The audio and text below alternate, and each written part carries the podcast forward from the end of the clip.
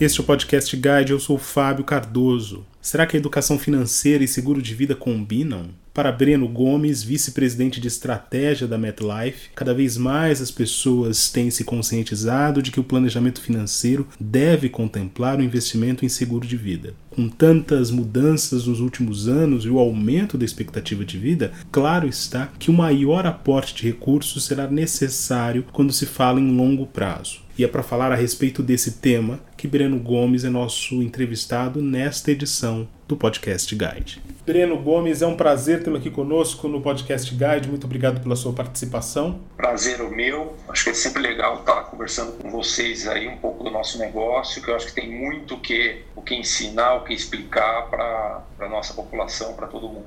Breno, para a gente dar início então a essa conversa, esse bate-papo. Fala para a gente um pouco dessa estratégia da MetLife e, mais especificamente, como é que ela se alia à perspectiva de longo prazo em relação à educação financeira. Acho que é legal falar um pouco. A MetLife é uma empresa centenária, né? a gente tem mais de 150 anos, e ela foi fundada lá atrás, ainda no século XIX, com essa missão né, de prover serviços financeiros seguros, previdência para a população. Né? Ela esteve presente em vários episódios importantes, né? A gente gosta de citar muito a, a história do Titanic, e a gente pagou os seguros do Titanic, e depois de outros eventos ainda, passando pela, pelas guerras e tudo mais. Então, é uma empresa que vem desde lá lidando com isso, prover essa segurança financeira para as pessoas. Eu acho que aqui no Brasil, como a gente sempre teve um ambiente uh, mais instável do ponto de vista de inflação, né, que até acho que poucas das pessoas mais uh, antigas se lembram né, dos, dos, momentos inflacionários que a gente teve, eu acho que a gente ainda é muito recente essa cultura de se preocupar, planejar o futuro. Né? E nesse futuro, obviamente, tem todo o lado de investimento, que eu acho que vem crescendo muito, e a gente tem visto aí diversas companhias uh, surgindo né, nesse mercado, e o nosso se sofisticando muito do lado de, do investimento. E eu acho que mais agora as pessoas vêm se dando conta da importância do seguro de vida né, como um componente dessa estratégia de planejamento financeiro, né? Porque afinal de contas, se tudo der certo, o seu investimento pode resolver a sua, a sua situação. Agora, Caso alguma coisa ocorra, o seguro aparece aí como uma ferramenta para proteger o seu patrimônio, para proteger a sua família, para proteger inclusive você em algumas modalidades de seguro. Né? E também na hipótese, tem sido muito comentado hoje em dia, de você ter uma longevidade maior, né? E a gente vê os avanços aí da medicina e toda a parte de genética, biologia, etc. E obviamente, quanto mais você vive, mais você vai precisar de dinheiro para ter uma vida uh, confortável na aposentadoria, né? E aí surgem todos os produtos de previdência e todo esse lado, né? Que também compõe junto com os investimentos, com os investimentos essa essa cesta de, de instrumentos financeiros que as pessoas têm. Então, a MetLife aqui no Brasil é uma empresa de 20 anos e a gente trabalha exclusivamente, então a gente é uma empresa especialista em seguros de vida, em seguros em planos odontológicos e previdência privada. Ainda há uma resistência muito grande na sua avaliação quanto ao projeto seguro de vida no Brasil? O assunto seguro de vida, ele é um assunto em todo o mundo. Para você vender um seguro de vida, você precisa de uma, você vê aqui as forças de venda para vender, é um produto que ele é, a gente chama de um produto que é vendido, né? Porque ele é um produto que, que, que, a pessoa precisa ser estimulada a comprar, porque normalmente nós, seres humanos, não gostamos de pensar e de falar de sinistros né, que possam acontecer com você mesmo. Né? Acho que é mais fácil falar do sinistro do seu carro do que falar da, de um problema que você pode ter uh, com a sua vida. Né? Efetivamente, ainda é um produto que tem muito espaço para crescer. Né? Se você olhar, ele tem uma penetração muito pequena, se você comparar contra o PIB, 2, 2 entre 2 e 3% de penetração aqui no Brasil. E se você olhar mercados muito mais avançados, que tem muito mais do que isso, acho que tem sim ainda uma resistência que acho que está melhorando rapidamente. Eu acho que a gente vê no mercado hoje diversos distribuidores uh, distribuindo esse produto de forma mais ampla. A gente vê a presença das seguradoras na mídia, coisa que a gente não via há pouco tempo atrás, 5, 10 anos atrás. Então, eu acho um mercado que vem amadurecendo rapidamente, mas ainda tem sim esse não entendimento de qual a importância desse produto uh, no seu portfólio de investimento. Né? Eu acho que o fato da gente estar tá conversando aqui está ligado a isso, está né? Tá ligado a gente tentar um pouco desmistificar isso e tentar explicar para as pessoas da importância uh, de ter esse, esse produto no portfólio para um eventual problema. Então, ainda tem resistência, eu acho que ainda tem desconhecimento e a gente está trabalhando para diminuir esse desconhecimento, diminuir a resistência, que mais pessoas possam ter acesso ao produto. E como é que se desconstrói essa resistência em torno de um projeto que é tão de longo prazo? Uma crítica que se, comum que se faz aqui no Brasil é que esse pensamento de longo prazo ele não é tão frequente. Então minha pergunta aqui é essa: como é que a gente projeta ou sugere esse investimento num cenário que é tão hostil a isso? Eu acho que essa é uma boa pergunta. Eu acho que o que tem acontecido no mercado é verdade o que você está falando. Isso é uma, essa é a grande razão do seguro de vida ainda ser menos difundido no Brasil, porque se a gente lembrar na época da inflação, né, você imagina o que, que era você pensar 50 anos para frente, né? Quer dizer, 30 anos para frente, que seja. Né? Ninguém conseguia imaginar se aquele valor de seguro que você tinha ia fazer algum sentido uh, lá na frente. Né? E até o medo da própria companhia né? Desaparecer no meio do caminho. Né? Coisa que, que a gente lembra lá de trás, eu não lembro, né? mas eu era criança, década de 70, que, que tinha a, alguns bancos que desapareceram, algumas coisas. Então as pessoas tinham sempre esse medo de, puta, eu vou colocar meu dinheiro ali e essa empresa some ou vai embora, ou quebra e eu perco tudo. Então, por isso que é tão importante, a MetLife tem tanta preocupação com isso, com essa longevidade, né, com essa segurança de longo prazo. Agora, para o cliente, o que tem acontecido, de alguma forma facilitar isso, é que hoje a gente oferece produtos, obviamente tem os produtos que a gente chama de vida inteira, que são produtos que valem até a sua morte, né, então são produtos realmente de longo prazo, mas também já tem produtos hoje para quem quer, por exemplo, cobrir o risco, por exemplo, da educação do seu filho, né? E aí é uma coisa de um prazo menor, né? Se você tem um, crianças com 10 anos de idade, tem 10 anos a mais, 12, 15 anos a mais de escola, uh, você já está falando de um, um prazo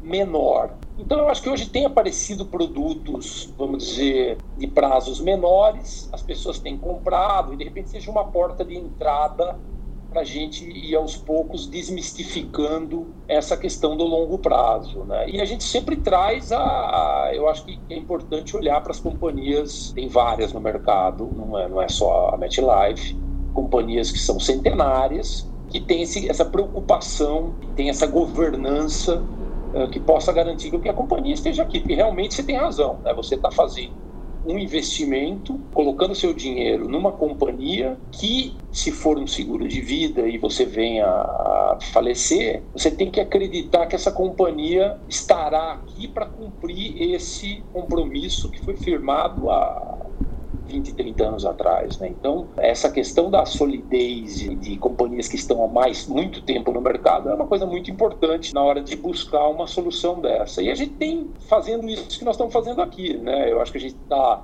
tentando criar o maior número possível de informação no nosso site, nas mídias sociais, informando os nossos parceiros, formando parceiros novos para trabalhar nesse mercado, para que a gente realmente acredita que com isso a gente vai conseguindo aumentar a participação desse mercado no Brasil para levar ele no mesmo nível que tem outros países, inclusive países parecidos com a gente, como o México, como a Argentina e como países, alguns países da Ásia. Né? Então, uh, agora, esse ponto seu é um ponto realmente importante e o que a gente tem feito muito é vender essa imagem uh, e, e, solidez, e não só a imagem, né? investir realmente em governança, em cultura, que permita com que a companhia passe essa confiança de que ela estará aqui daqui outros 150 anos. Né? Acho que passa um pouco por aí. Breno, falar em educação para os filhos, nesse caso, é um gatilho importante na hora de você colocar em prática até esse debate sobre investimento a longo prazo? Pela experiência que vocês têm na é, MetLife? Proteção da educação, hoje em dia, é uma coisa fundamental. Acho que todo mundo se preocupa com a educação dos filhos, né? Que eles consigam ter sucesso na vida, no, no futuro. E esse gatilho é um gatilho, eu diria que é um dos gatilhos principais, né? De você poder atrelar um produto a esse tempo, que é fácil você calcular o, o tamanho, né? O quanto falta ainda para a educação de uma criança. Você pode, inclusive, incluir ensino superior. Tem gente que pensa em ensino superior aqui, no exterior, etc.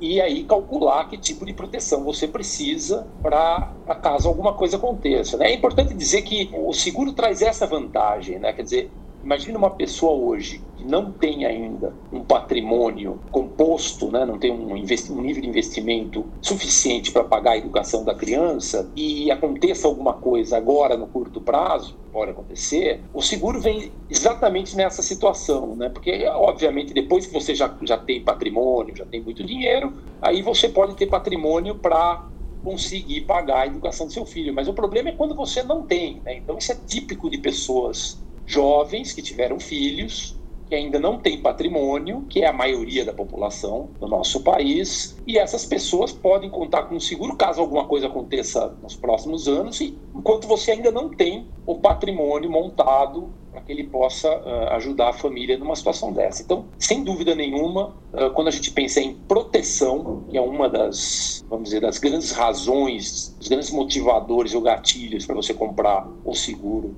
uh, de vida, a educação dos filhos é uma muito importante para uma boa parte dos nossos clientes. Pensando agora na outra ponta da jornada financeira é, da sociedade brasileira e mesmo fora do Brasil, é, a aposentadoria também é um chamariz quando se fala nesse tipo de investimento? Como é que vocês têm percebido isso com as reformas que vêm ocorrendo no país nos últimos anos? É, eu acho que a aposentadoria, sem dúvida nenhuma, é um assunto que essa discussão veio para ficar, né? Eu acho que ela perdeu um pouco agora de foco por causa da pandemia, né, nos últimos meses, mas se a gente pegar no final do ano passado, era um assunto estava na, na mesa de todo mundo, né? Eu acho que a partir do momento em que as pessoas começam a entender que vão ter menos dinheiro da aposentadoria pública, que vai continuar cumprindo o papel de dar esse mínimo para as pessoas uh, sobreviverem. Eu acho que as pessoas que, que querem buscar um,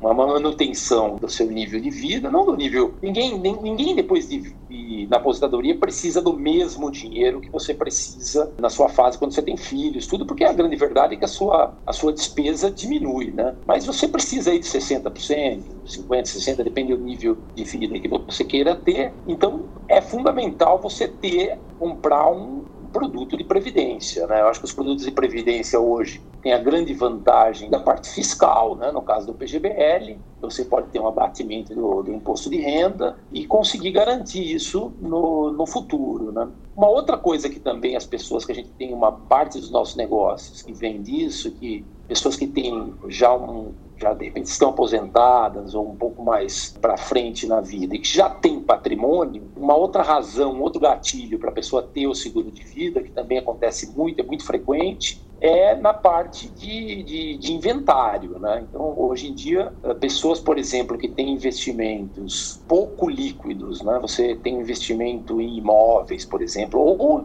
ou mesmo em fundos de investimento de mais longo prazo, que você, eventualmente, se você tiver que sacar no curto prazo, você vai ter que ter algum tipo de perda financeira, o seguro aparece aí como uma ferramenta para pagar os custos do inventário, eu estou falando do, dos impostos de transmissão dos advogados e tudo mais, e que então a gente vende bastante seguro em que a pessoa pega o patrimônio dela, faz uma conta estimada de quanto ela imagina que vai ser o custo da transmissão desse patrimônio e ela compra um seguro exatamente desse valor que na hora que ela venha a falecer, esse dinheiro é imediatamente liberado para a família e pode, esse dinheiro é usado para fazer o inventário sem ter que mexer no patrimônio, né? que muitas vezes é um patrimônio que tem algum tipo de imobilização e que pode sofrer problema de rentabilidade se você não tiver um, um dispositivo desse tipo. Então, esse também é outra, outra coisa, outro gatilho típico dessa questão do pensamento do seguro de mais longo prazo. Eu queria deixar dois comentários aí, realmente com, com a ideia de educar as pessoas.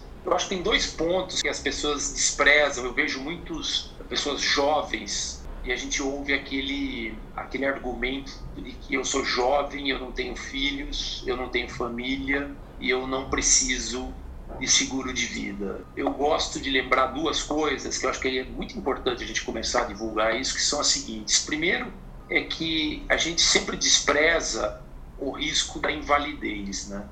E a gente chama de seguro de vida, mas o seguro de vida contempla diversas coberturas, né? A cobertura de morte é uma delas. Agora, a invalidez é uma coisa que qualquer pessoa, qualquer um de nós pode ter algum problema de invalidez e deve, qualquer um de nós deve conhecer pessoas que passam por isso por acidente, sofreram um acidente, ficaram com problemas, etc. E a invalidez é uma situação muito cara para a família, né? E normalmente as pessoas não levam isso em consideração e esse é um gatilho, como você chamou, de uso do, do seguro, de utilidade do seguro de vida, que eu acho que ainda é pouco difundido.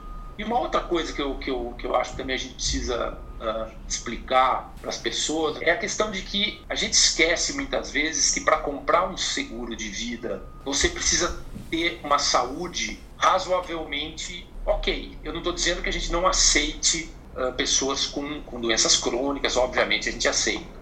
Mas você pode, de repente, descobrir que você tem uma situação de saúde mais complexa e que vai dificultar ou encarecer a compra de um seguro de vida. Né? E normalmente esse risco a gente não analisa na hora de comprar um seguro de vida. Né? A gente vai sempre postergando essa decisão sem se dar conta de que você está correndo um risco de contrair algum tipo de, de enfermidade e que vá encarecer demais ou até inviabilizar em, algum, em alguma situação a compra de um seguro. Né? Então, isso é muito importante também da gente dizer para as pessoas, porque é, é triste a gente ver pessoas que vão atrás do seguro de vida no momento que descobrem alguma situação complicada na sua saúde e aí tem algum problema de contratação. Né? Isso é, um, é uma situação triste de ver, mas que acontece. Então, esses são dois pontos que eu, eu gostaria de dizer, deixar aqui também que eu acho que é importante do ponto de vista de, a gente entender como o seguro de vida uh, funciona. É isso aí.